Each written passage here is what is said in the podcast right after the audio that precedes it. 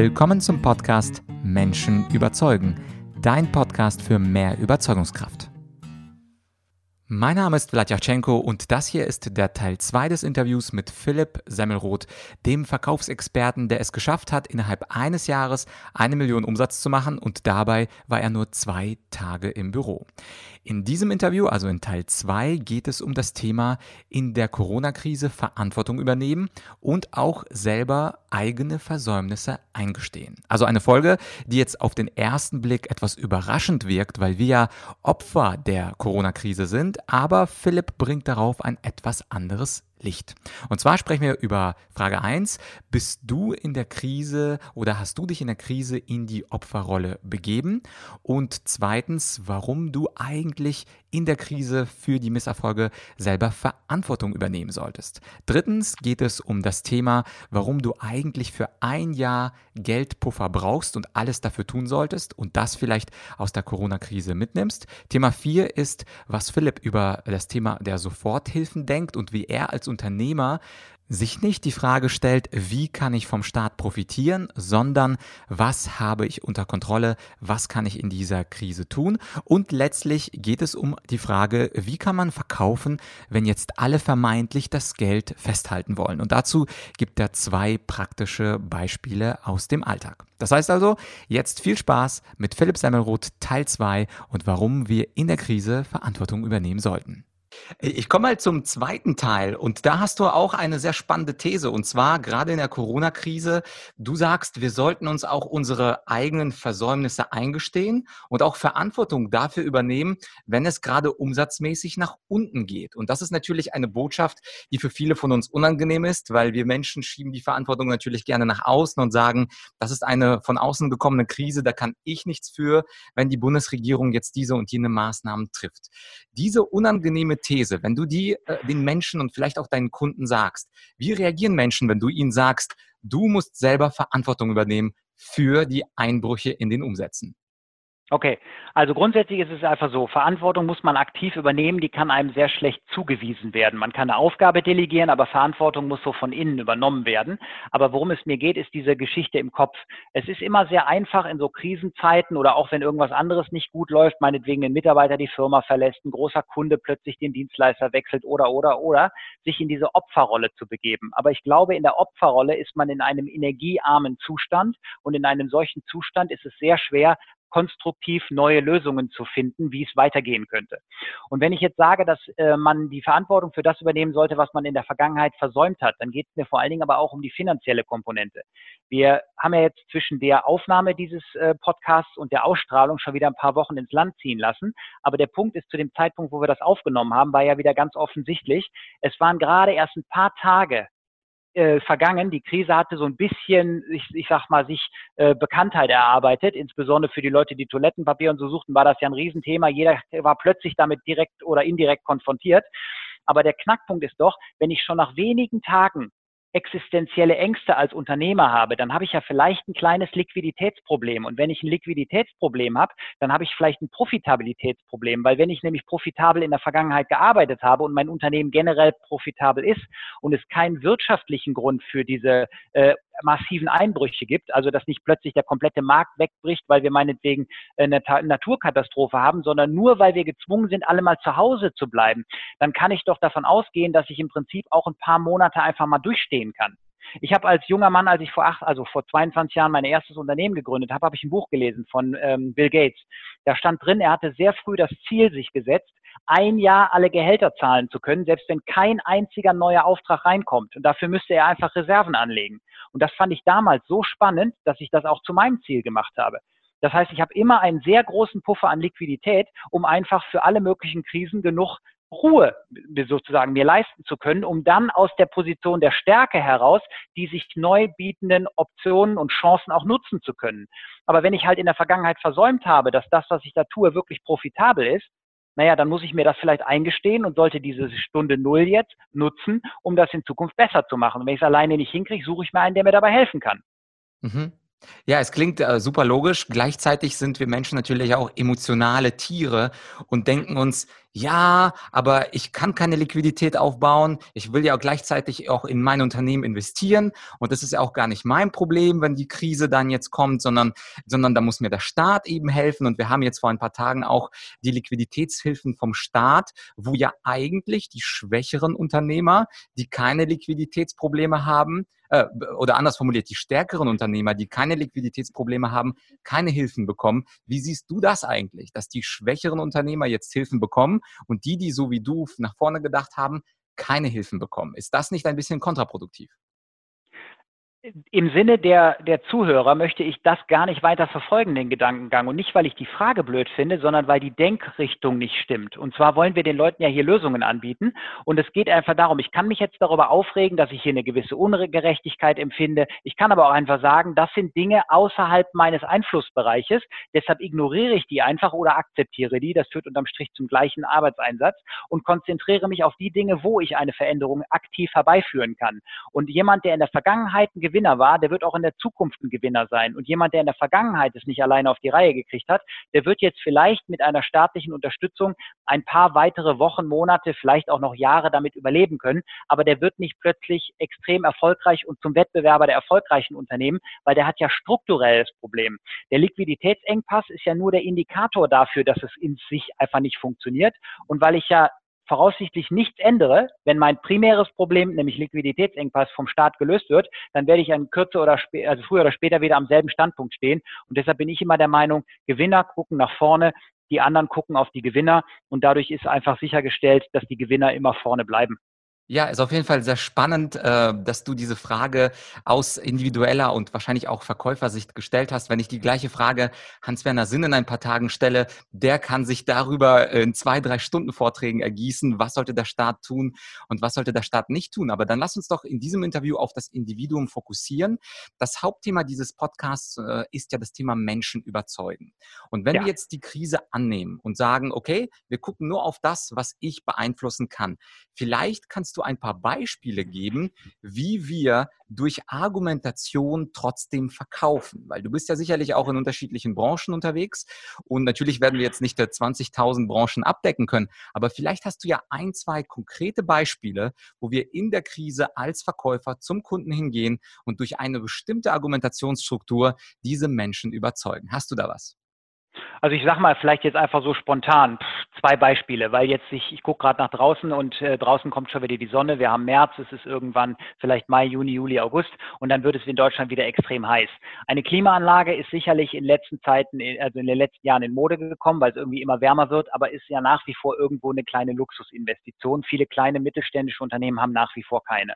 Wenn ich jetzt Klimaanlagen verkaufen wollte, jetzt in der Krise, nach der Krise, das wird ja nicht von jetzt auf gleich einfach vorbei sein, selbst wenn es vielleicht offiziell vorbei ist, ist es im Kopf immer noch äh, permanent präsent. Dann ist es ja so, jetzt kann ich Klimaanlagen weiter als Luxusprojekt äh, versuchen an den Mann zu bringen, das wird schwierig. Oder aber ich versuche die Argumentation zu ändern und sage, Herr Kunde, wenn Sie jetzt irgendwie darauf angewiesen sind, dass ihre Mitarbeiter sich jetzt voll reinhängen, um eventuell Liquidität, die verloren gegangen ist, nachzuholen, Aufträge abzuarbeiten, die sich nicht ja aufgelöst haben, sondern die nur zeitlich verschoben worden sind, etc., dann wäre es sicherlich von Vorteil, wenn die Kollegen nicht parallel neben der höheren Belastung auf der Arbeitsstelle parallel noch unter erhöhten Temperaturen leiden müssen. Deshalb würde ich die Klimaanlage unter dem äh, anderen Aspekt versuchen zu platzieren, nämlich dass das dafür sorgt, dass die Ablenkung auf Mitarbeiterseite niedriger ist, weil natürlich ist uns allen klar, bei 35, 36 Grad in den Büroräumen ist die Performance eigentlich relativ schwierig aufrechtzuerhalten. Da muss man zu sehr mit dem inneren Schweinehund kämpfen. Wenn ich diesen Kampf für meine Mitarbeiter schon mal im Vorfeld entferne, und zwar komplett entferne, indem ich eine Klimaanlage investiere, haben die den Kopf frei und können vielleicht auch mal ein bisschen mehr Gas geben. Das wäre vielleicht eine Geschichte, aber das Ganze würde ich globaler denken. Ich meine, als Mitarbeiter kann ich mir Zusatzeinkommen verdienen oder vielleicht auch als Unternehmer ganz neue Marktangebote machen, weil wir haben ja jetzt ein ganz großes Thema. Wir müssen ja gucken, dass wir als Unternehmer, gerade wenn wir noch so klassisch unterwegs sind mit Ladengeschäft oder vielleicht stationärer, ähm, personenbezogenem Businessmodell und nicht online, dann müssen wir uns ja ganz klar vom Online-Markt differenzieren. Das heißt, wir müssen jetzt aber Kontakt halten, wir müssen Erreichbarkeit signalisieren, wir müssen Nähe zeigen, wir müssen irgendwie Verbundenheit schaffen, wir müssen Mehrwerte argumentieren, wir müssen Sichtbarkeit generieren.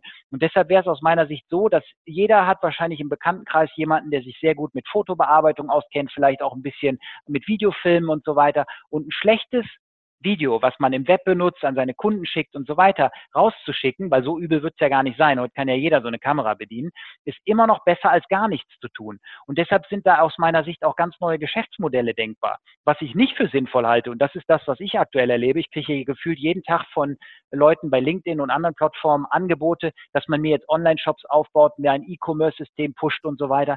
Aber ohne, dass man da richtig eine Strategie hinter hat, bringt das ja gar nichts. Das sind alles so aktionistische äh, Maßnahmen, die keine Nachhaltigkeit mit sich bringen und am Ende nur Geld verbrennen. Aber diese Kreativität jetzt, wie kann ich meine Kunden besser abholen? Welche neuen Bedürfnisse am Markt wurden offensichtlich? Wo ist mein Geschäftsmodell nicht mehr tragbar? Welche Sachen sollte ich zukünftig nicht mehr machen? Wovon sollte ich mehr machen und so weiter? Da haben wir jetzt gerade nochmal alle einen ganz klaren Hinweis für bekommen. Und das sollte man jetzt kritisch auswerten, nutzen und dann daraus entsprechend gestärkt hervorgehen. Mhm. Und der Mensch lernt ja am besten an einem Beispiel. Jetzt hast du eins gegeben. Hast du vielleicht ein zweites Beispiel aus einer ganz anderen Branche, eine kreative Lösung, was man aus deiner Sicht jetzt machen sollte in der Krise, wo der persönliche Kontakt nicht möglich ist? Egal welche Branche, einfach ein zweites Beispiel.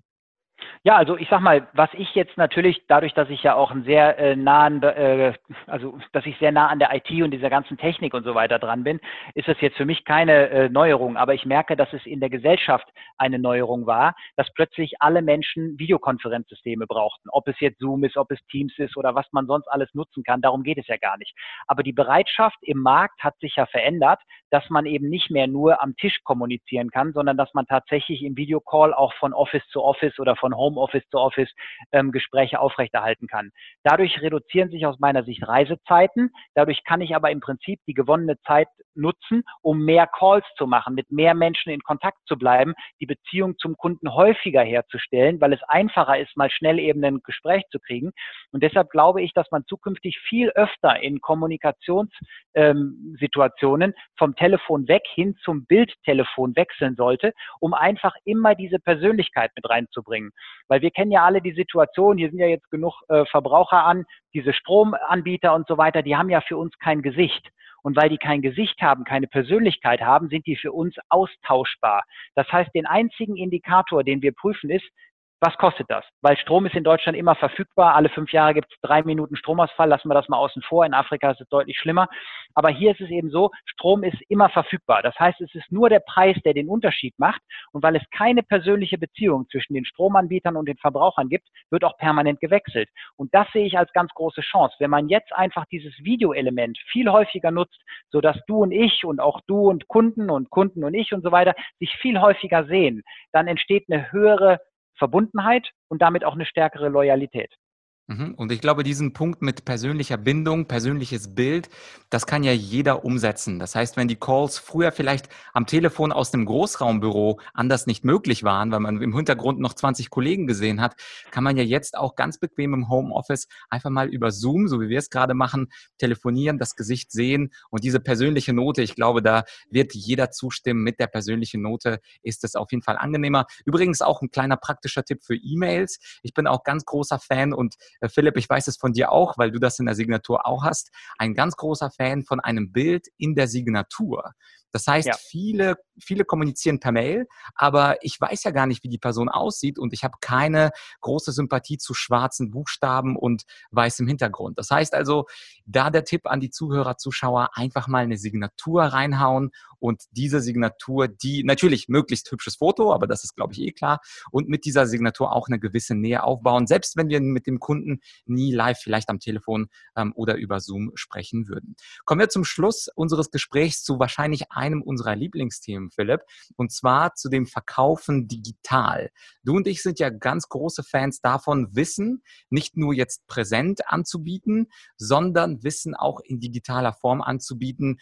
Warum sind denn so viele heute noch skeptisch in Unternehmen, dieses digitale Wissen auch über Online-Kurse zu konsumieren? Und warum wollen immer noch so viele den Verkaufstrainer oder den Argumentations- oder Rhetoriktrainer live zu sehen? Was, wie beobachtest du aktuell den Markt? Also ich glaube, dass es einfach so ist, was in der Vergangenheit richtig war, kann in der Zukunft nicht gänzlich falsch sein. Manchmal ist es einfacher, an Verhaltensmustern, die sich eingeschliffen haben, etabliert haben, festzuhalten, als sich für neue Sachen zu öffnen. Ich glaube, dass es weder Sinn macht, einen Verkaufstrainer beispielsweise komplett ins Unternehmen zu holen, noch Sinn macht, nur einen Online-Kurs zu schauen. Deshalb habe ich mein Businessmodell auch zum Beispiel komplett geändert und mache häufig eine Hybridlösung, wo ich sage, ich komme erstmal vorbei, damit man sich persönlich kennenlernt, damit vor allen Dingen auch klar ist, der Semmelrot ist hart, gerade in den Rollenspielen bin ich immer sehr hart, aber der will uns gar nichts, der will uns nur so hart trainieren, dass wir im echten Leben ein möglichst leichtes Verkaufsgespräch haben. Dafür muss man erstmal eine persönliche Beziehung herstellen und diese Impulse, die man dann reingibt, sollte man aus meiner Sicht über mehrere Follow-up-Online-Sessions immer wieder festigen, wiederholen und immer dann, wenn die Teilnehmer diese Impulse ausprobiert haben und mit Erfahrungen zurückgekommen sind, sollte man ihnen die Möglichkeit geben, das Ganze nochmal mit dem Trainer, und das geht ja online wunderbar, zu reflektieren, damit dadurch dann auch ein stärkeres Vertrauen in die neuen Impulse entsteht, eine stärkere Sicherheit in die Anwendbarkeit der Impulse entsteht und damit natürlich unterm Strich auch die Ergebnisse erzielt werden, die so klassische Trainingsansätze häufig gar nicht gebracht haben. Und der Grund, warum online alleine aus meiner Sicht nicht funktioniert, ist, weil auf der einen Seite sind das häufig dann ja unbekannte Personen, da fehlt noch die Nähe, man ist noch nicht offen für die, für die Impulse, weil auch um äh, Impulse anzunehmen, muss man ja erstmal offen sein. Und dazu ist es eben so, dass sich leider bei Online-Seminaren sehr häufig eine Tendenz beobachten lässt, dass die Leute, gerade wenn es nicht interaktiv ist, weil es dann nur abgespielt ist, also nur aufgenommene Videos äh, laufen, dass jemand auf der einen Seite auf seinem Monitor dieses Video laufen lässt und auf dem anderen Monitor irgendwas parallel macht. Und das führt dann dazu, dass nichts von beidem die volle Aufmerksamkeit hat. Und dann bringen diese Mechanismen natürlich auch nur ganz marginale Ergebnisse. Denn ich habe selten gehört, dass jemand sagt, ich gucke mir die Online-Kurse an und schreibe mir auf dem Blog genauso viele Notizen wie im Präsenzseminar. Und das ist, glaube ich, der Schlüssel. Ist, man muss die beiden Sachen kombinieren, dann hat man das beste Ergebnis. Mhm. Und jetzt zum Schluss, wenn die Leute neugierig sind und sagen, ja, diesen Philipp Semmelroth, den will ich mal im Video wirklich mal in Action sehen als Verkaufsstratege, Verkaufstrainer. Hast du da eine Möglichkeit für unsere Zuschauer, Zuseher, Zuhörer, ähm, einfach mal was zu testen, vielleicht eine Lektion, zwei Lektionen mal reinzugehen? Ja, also grundsätzlich ist es so, ich habe hier im Hintergrund äh, meinen Namen, den äh, können Sie dann da entsprechend abtippen. Gerade beim Vornamen Philipp ist das ja für den einen oder anderen immer ein bisschen ungewöhnlich, ein L, ein P. Aber wenn Sie auf philipp-semmelroth.com gehen und mir einfach eine E-Mail schicken, schicke ich Ihnen gerne den Zugang für meinen Online-Kurs. Da können Sie einfach mal reinschauen und sich ein paar Lektionen, äh, naja, ich sag mal, reinziehen, sagt man heute, einfach ein paar Lektionen evaluieren, ob das für Sie ansprechend ist. Parallel dazu habe ich einen sehr umfangreichen YouTube-Channel, wo Sie mich auch mal auf der Bühne sehen, mal die Performance sehen, wenn der Raum richtig voll mit Leuten ist, wo Sie mich interaktiv mit den Teilnehmern ad hoc in der Einwandbehandlung sehen, weil das ist der Teil, der mir am meisten Spaß macht, mit Leuten direkt in deren Kontext, branchenübergreifend an deren Einwänden und so zu arbeiten, um denen immer als Vorbild zu zeigen, wenn ich es kann, der das nicht jeden Tag macht in deiner Branche, dann kann ich es dir auf jeden Fall beibringen, weil du hast den Branchenkontext schon, du brauchst nur noch meine argumentativen Fähigkeiten. Möglichkeiten. Und wenn ich dir das beibringe, funktioniert. Von daher lade ich Sie ein, sich das bei YouTube einfach mal anzuschauen oder Sie bestellen sich meinen Online-Kurs, der Sie so nichts kostet, wenn Sie das hier über diese Webseite machen und äh, dann sich vielleicht hier auf diesen Videopodcast berufen. Und wenn Sie irgendwelche Fragen haben, die aus diesem Interview raus resultieren, schicken Sie mir auch die. Vielleicht machen auch wir dann bald mal einen Call oder ich schicke Ihnen die Antwort in einer Videonachricht. Ja, ganz, ganz modern. Philipp, das werden wir natürlich alles verlinken. Hast du vielleicht noch eine kleine Schlussbotschaft? Jetzt äh, werden wir wahrscheinlich Mitte April online gehen. Ich gehe mal stark davon aus, dass die Krise immer noch über Deutschland wüten wird, die Corona-Krise. Irgendein schönes, ermutigendes Wort zum Schluss. Für Selbstverständlichkeiten gibt es keinen Pokal. Wenn Sie ganz vorne mitspielen wollen, müssen Sie einfach Dinge radikal anders machen. Und wenn Sie richtig zu den Gewinnern nach dieser Krise zählen möchten, dann lösen Sie sich von der Opferrolle, schauen Sie nach vorne und bringen Sie Ihren Vertrieb auf Kurs, weil wenn das Geld erstmal reinkommt, dann steigt Ihr Handlungsspielraum und dann kommt auch die Ruhe im Bauch wieder zurück. Ja, Philipp, vielen Dank. Klasse Schlusswort. Das ist doch ein schönes Angebot, das uns Philipp hier gemacht hat, in seine Online-Lektionen zum Thema Verkaufen reinzuschnuppern. Das heißt also, schreib ihm eine Mail. Seine Homepage ist die philipp-semmelroth.com. Die findest du auch übrigens in der Beschreibung zu dieser Podcast-Folge auf argumentorik.com slash podcast und suche dort nach der Folge 130 beziehungsweise nach dem Namen Semmelroth. Dann einfach eine E-Mail schreiben und er wird dir ein paar Lektionen freischalten. Ich packe auch in die Beschreibung dort hinein den YouTube-Channel von Philipp, wo du ihn auch in Aktion sehen kannst, also in Vorträgen sehen kannst. Und dieser YouTube-Channel, der generiert auch jede Woche neue interessante Videos. Und falls du auch ein Goodie von mir haben willst zum Thema Verkauf, dann hatte ich ja bereits in der letzten Podcast-Folge meinen neuen Online-Kurs zum Thema besser verkaufen vorgestellt. Da geht es um das Thema Mindset, um, um die fünf Phasen des Verkaufs und auch bei mir sind automatisch die ersten paar Lektionen freigeschaltet. Das heißt, warum nicht meinen Kurs auschecken, seinen Kurs auschecken und das meiste für dich davon mitnehmen. Auch den Link zu der Online-Akademie den findest du an der besagten Stelle, beziehungsweise könntest du auch nach Argumentorik Online Akademie googeln und dann findest du den Verkaufskurs, aber natürlich auch ganz, ganz viele andere Online-Kurse von mir. Jetzt ist die Zeit für Corona, jetzt ist aber auch die Zeit für die persönliche Weiterbildung. Ich würde mich freuen, wenn ich dich dabei als Coach unterstützen könnte. Das war's also für diese Woche zum Thema Vertrieb. Ich würde mich natürlich freuen, wenn du diese Folge wieder mit jemandem teilst, der im Vertrieb, im Verkauf zu tun hat, beziehungsweise der auch gerne Ideen haben möchte, wie man jetzt Produkte und Dienstleistungen an den Mann bringt, wenn doch vermeintlich die Unternehmen ihr Geld festhalten wollen. Aber ich denke, Philipp hat da interessante Anstöße gegeben und ich würde mich freuen, wenn wir dann gemeinsam dieses Verkaufswissen, Vertriebswissen teilen mit unseren Mitmenschen ganz kostenlos durch diesen Podcast. Das war's also für dieses Mal. Ich würde mich freuen, wenn du bald wieder reinhörst in Menschen überzeugen. Falls du es noch nicht gemacht hast, abonniere den Podcast und wenn du kannst, wenn du 39,7 Sekunden hast, dann bewerte den Podcast auch bei iTunes. Du findest die Anleitung zur Bewertung auf bewerte.argumentorik.com. Ich würde mich sehr über eine kleine, schöne Bewertung von dir freuen. Dann also bis nächste Woche. Bis bald, dein Vlad.